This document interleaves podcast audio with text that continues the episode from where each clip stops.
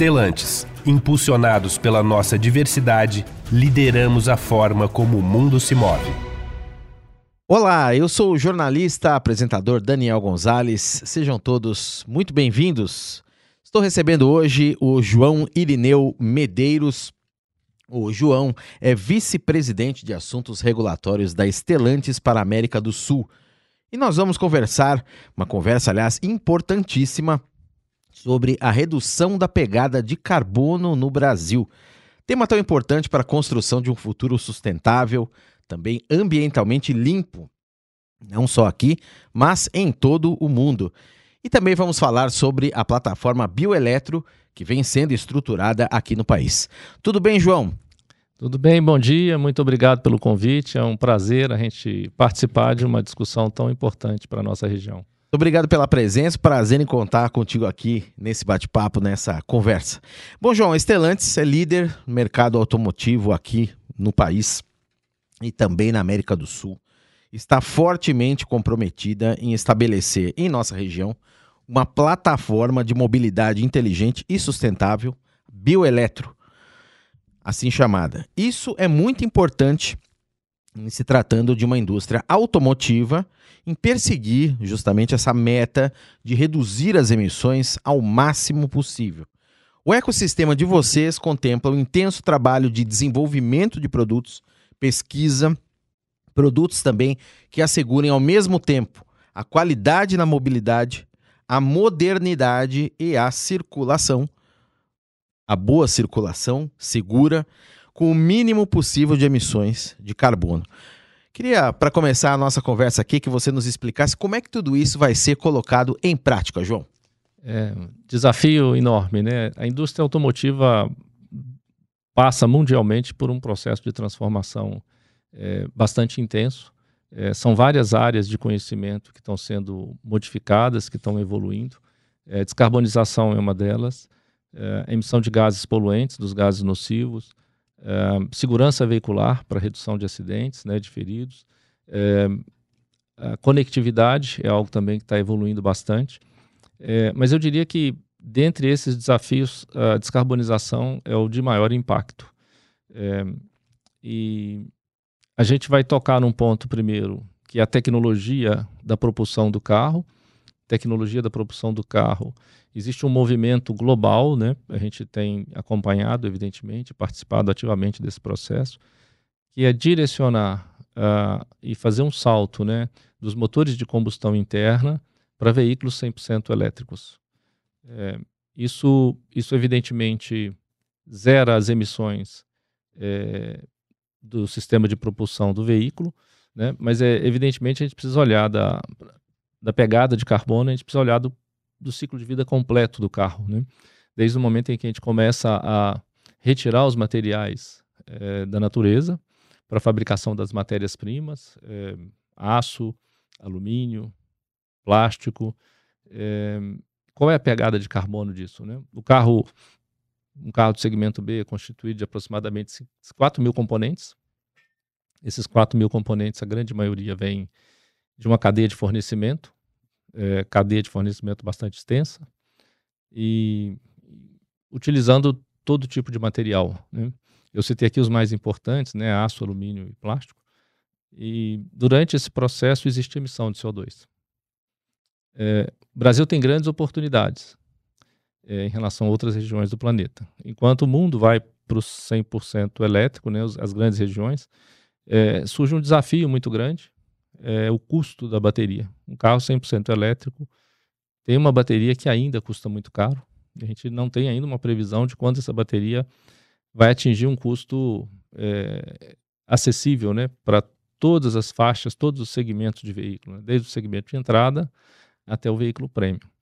Então, é, o que a gente busca nesse momento, né, é, sendo um país em desenvolvimento, é, são alternativas de descarbonização é, na área automotiva que nos permitam é, ter tecnologias e ter produtos que sejam acessíveis, desde o segmento A, segmento B, segmento C. Então, em todos os produtos, a gente possa fazer descarbonização em todos os segmentos de forma acessível. Esse é o grande desafio que a gente tem pela frente.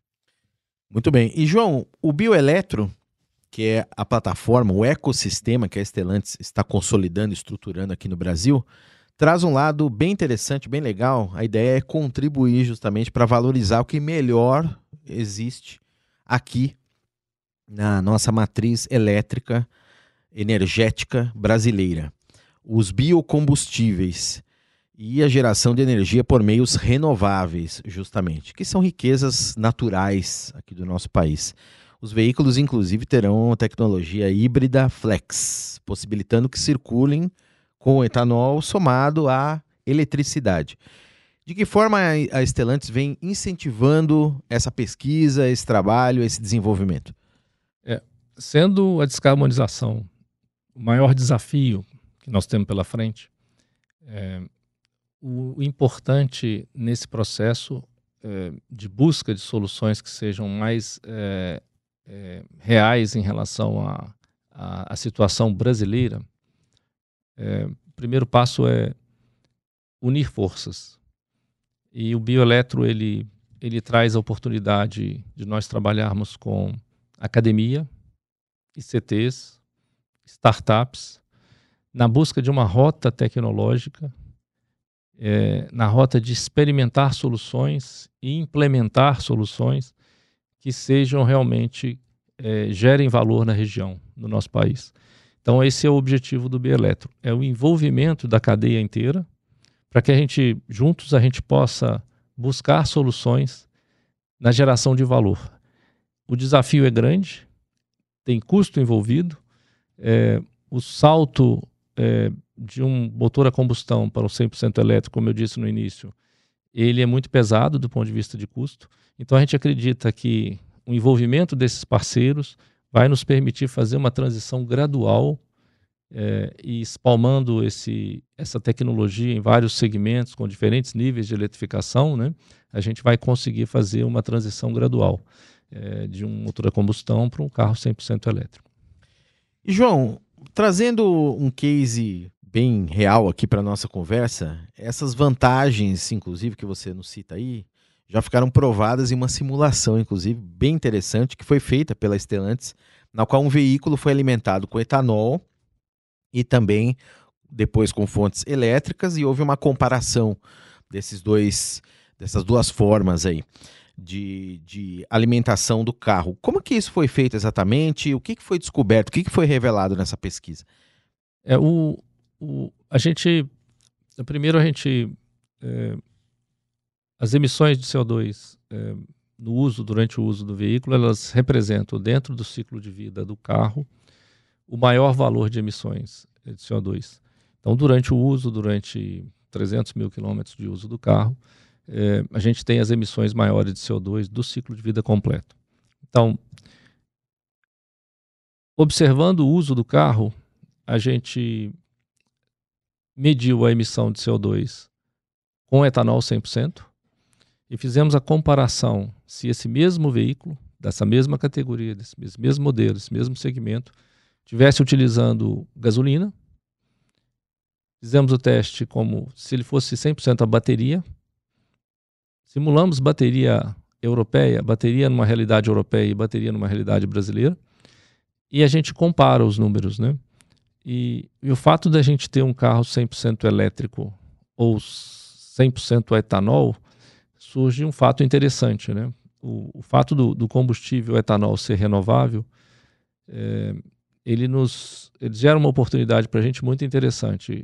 Todo o CO2 que sai pelo escapamento do veículo, é, ele é, de uma forma natural, ele é capturado pela próxima plantação, a plantação da próxima safra de cana de açúcar que precisa crescer, captura esse CO2.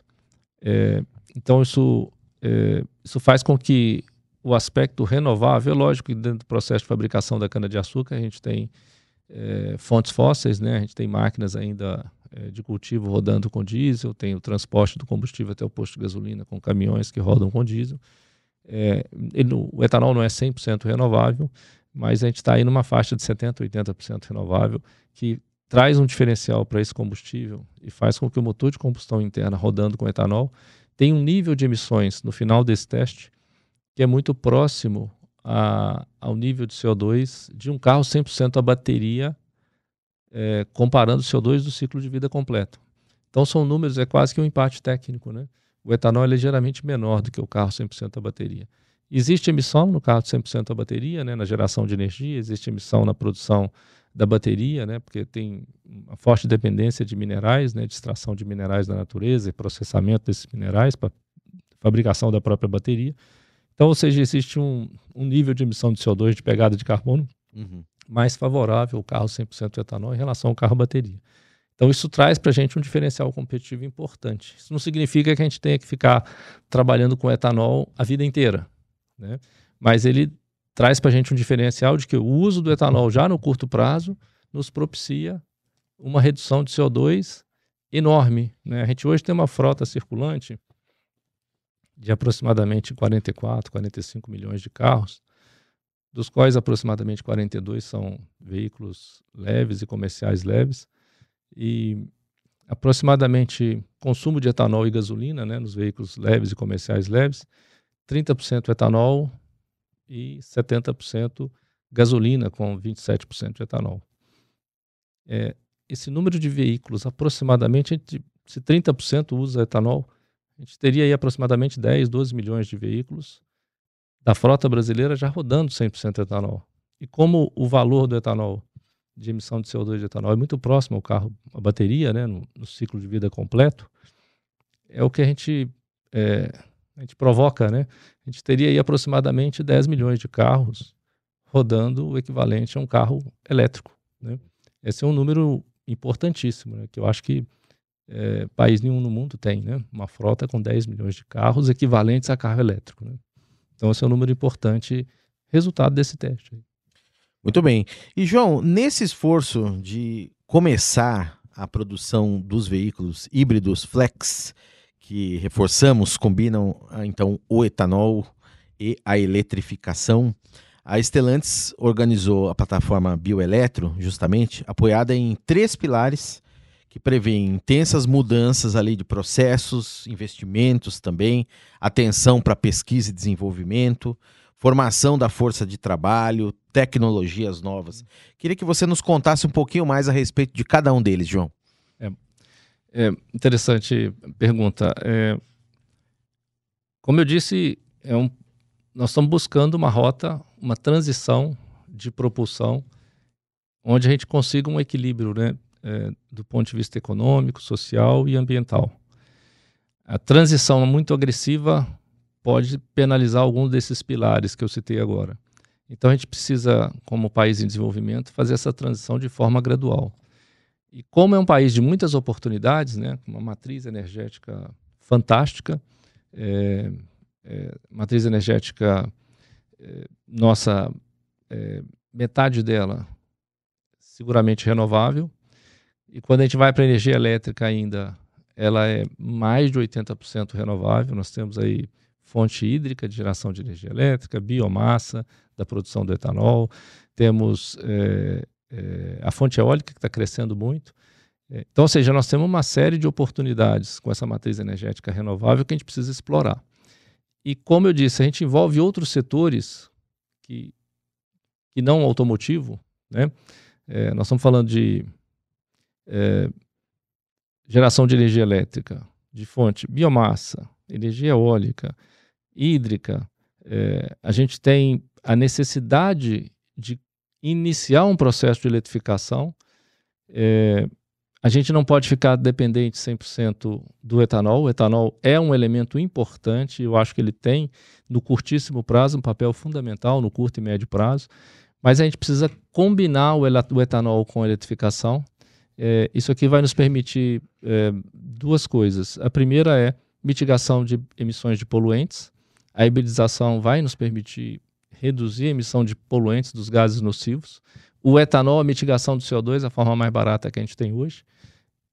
A eletrificação, diferentes níveis de eletrificação também vão nos permitir a mitigação do CO2, porque a gente, a, o motor elétrico combinado com a bateria pequena eles vão reduzir a dependência do motor de combustão interno. Então a gente combina o melhor dos dois mundos. Segundo, a eletrificação é, digamos, a hibridização, ela depende da bateria. Então, nós precisamos de uma bateria. A bateria é menor, mais acessível, uma bateria de lítio também. Tem as mesmas características de uma bateria de um carro 100% elétrico, só que um custo menor, 50 vezes menor. Motores elétricos pequenos, sistema de controle, sistemas de cabos, inversores, então diferentes níveis de hibridização vão nos permitir enfrentar descarbonização e emissão de gases nocivos ao mesmo tempo, de forma mais acessível. A gente pode espalmar ao longo de todo um portfólio de produto, de entrada, segmento A, B, C e D, é, diferentes níveis de hibridização combinados com etanol, para poder fazer um processo gradual, é, de transição gradual, para um futuro ter uma eletrificação mais pesada. Né? Então, é, o bioeletro, ele une esses vários setores, através de academia, através de CTs, é, através de startups, para que a gente possa encontrar as melhores ideias e as melhores formas de execução disso, gerando valor. Tá certo. E, João, vamos então falar um pouquinho agora dos produtos. É um lado bastante importante. A Stellantis está contemplando o mercado brasileiro com uma ampla gama aí de modelos elétricos e eletrificados que devem chegar por aqui, abrangendo carros de passeio, veículos comerciais leves, de todas as suas marcas, as marcas do seu portfólio, Fiat, Jeep, Peugeot e Citroën. Você poderia nos contar um pouquinho mais sobre esses produtos? Quais são as expectativas de vocês sobre o posicionamento desses veículos no mercado brasileiro frente à realidade que temos hoje aqui? Como é que eles vêm sendo e serão, nas expectativas de vocês, recebidos também pelos consumidores? A expectativa é aumentar essa linha para breve? É, o, o, a linha de veículos 100% eletrificados, ou, ou, o que a gente chama de, é, de híbridos é, plug-in, é, que são os veículos é, que estão no alto da gama, né, dos, dos vários modelos, é, a gente tem diferentes aplicações vou dar alguns exemplos, né? O 500 elétrico, 208 elétrico. A gente tem soluções comerciais, né? Jumpy, Expert elétrico, 100% elétrico. E ali nasce uma outra oportunidade é, para aqueles é, que, que rodam quilometragem elevada durante o dia. É, a gente sabe que o custo da energia elétrica, o quilômetro rodado da energia elétrica é mais barato do que o quilômetro rodado com combustível líquido. Além da descarbonização, existe essa vantagem. E para esses carros também, a manutenção é, o, o, custo da manutenção é menor, né? menos peças mecânicas.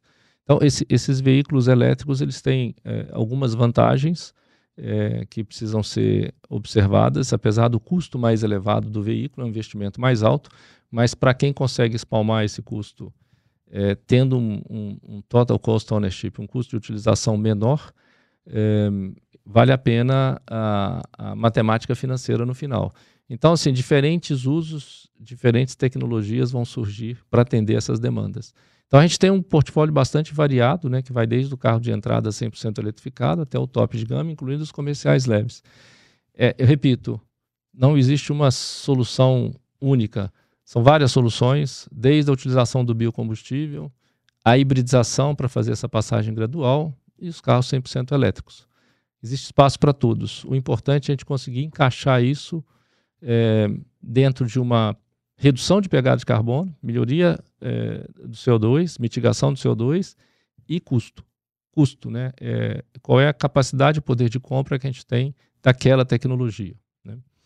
Perfeito. E, João, um comentário que acho importante a gente fazer aqui é sempre que se fala de carro elétrico, principalmente, o Brasil ainda tem uma certa carência de infraestrutura em termos de lugares de carregamento, pontos de carregamento, os eletropostos, como se chama, a tecnologia híbrida Flex, inclusive, não depende diretamente desses pontos, não é, João? Sim. É, você tocou num outro ponto, acho que importante para o cliente. É, a gente tem hoje, é, para o veículo a combustão, 100% a combustão, mais de 42 mil postos de gasolina espalhados pelo Brasil inteiro. E a gente sabe que o tempo é, de parada para abastecimento é um tempo relativamente pequeno, né? É, são alguns minutos. É, quando a gente entra para uma eletrificação 100%, é, a gente esbarra no desafio é, da recarga da bateria. E do ponto de vista urbano, a gente encontra pontos de recarga, a, a coisa está crescendo, mas do ponto de vista continental, esse é um dos desafios que a gente precisa enfrentar. Né? Ou seja, investimento é, em, em, redes de recarga. E, e, o segundo ponto é o tempo de recarga. É muito importante que para determinados tipos de utilização esse tempo de recarga seja reduzido. Né? A gente tem hoje, e a demanda para ter um tempo de recarga reduzido significa uma infraestrutura elétrica potente para que isso aconteça. Então, esse é um dos desafios que o carro 100% elétrico ainda vai enfrentar durante esse período. A hibridização ajuda porque ela a, a hibridização de baixo custo, né, é, a leve, a intermediária, a de, de baixa, média e alta voltagem, ajuda porque ela não depende de uma recarga. É, então, ela está sempre alternando entre um combustível de, de, entre motor de combustão interna e o sistema eletrificado. E eu acho que ela atende bastante a esse cliente que precisa dessa liberdade de ir e vir no país é, sem depender de postos de recarga. Muito bem. E João, para a gente concluir aqui a nossa conversa de hoje, queria que você deixasse uma mensagem que é bastante importante. As iniciativas da Estelantes dentro da plataforma Bioeletro não são de contrapor exatamente a descarbonização à eletrificação da frota. A eletrificação é sim ficou claro aqui o caminho para que alcancemos a tão desejada e esperada redução das emissões de carbono. E dentro desses conceitos também você comentou muito bem, o etanol é o meio mais viável, talvez mais rápido, mais econômico, não é mesmo? Quais são as expectativas, então, e considerações que você deixa para essa mobilidade do futuro? Futuro que já chegou, né, João? É, o futuro já já está acontecendo. É, primeiro, é, Existe um trend mundial de países bastante desenvolvidos, né? A gente deu o exemplo da Noruega, é, França, Alemanha, é, que estão já migrando para uma solução 100% eletrificada e, já com, digamos, um nível de implementação bastante avançado, né? Noruega 80% e outras regiões já com 50%, e com o objetivo de fazer 100% em 2030. É, são países que têm um poder econômico maior do que o nosso, então uma capacidade de investimento nas baterias, é, é, de subsidiar, como estão fazendo hoje, a compra do carro 100% elétrico e instalação de infraestrutura, como você tocou no último ponto. É, então, esse poder econômico maior permite que esses países avancem de uma velocidade maior. A gente precisa olhar para a nossa realidade e entender que o problema, o problema, o desafio não é o carro 100% elétrico, o desafio é a descarbonização como nós vamos fazer a descarbonização de uma forma mais equilibrada, levando em consideração aspectos ambientais, sociais e econômicos. Sabendo que a gente já tem uma cadeia produtiva aqui instalada de produção de veículos de combustão interna, sabendo que nós temos o, o etanol, que já hoje é, a gente pode fazer a conta da descarbonização que ele permitiu ao longo desses anos, desde que ele foi implementado sabendo que hoje a gente tem uma frota aí média de pelo menos 10 milhões de carros que usam 100% etanol, que é equivalente à emissão de CO2 de um carro 100% a bateria no ciclo de vida completo do carro. Sabendo disso, a gente precisa olhar para esse cenário brasileiro e, evidentemente, não ficar só apoiado no etanol, usar o etanol no curto e no médio prazo e, e no longo prazo da melhor forma possível, aplicada as tecnologias que a gente conseguir desenvolver daqui para frente, colocar um pé na eletrificação de forma acessível, essa eletrificação de baixa, média e alta voltagem, que é, são os híbridos, e fazer essa transição de forma gradual. A gente sabe que a bateria vai evoluir, que o custo dela vai cair, não tem uma data marcada para que ela seja acessível para todos os segmentos, mas a gente precisa colocar esse pé na eletrificação através dos veículos híbridos e fazer essa transição de forma gradual. Eu agradeço ao João Irineu Medeiros, vice-presidente de assuntos regulatórios da Stellantis, que esteve conosco nessa conversa aqui sobre a plataforma Bioeletro e a redução das emissões de carbono veiculares aqui no Brasil. Obrigado, João, pela presença. Até uma próxima, um abraço para você. Obrigado a você também que nos acompanhou. Eu sou Daniel Gonzalez. Até a próxima. A Stellantis é uma das principais fabricantes de automóveis do mundo. Dentre as 14 marcas, estão presentes no Brasil Abarth, Citroën, Fiat, Jeep, Peugeot e Ram. Impulsionados pela nossa diversidade, lideramos a forma como o mundo se move.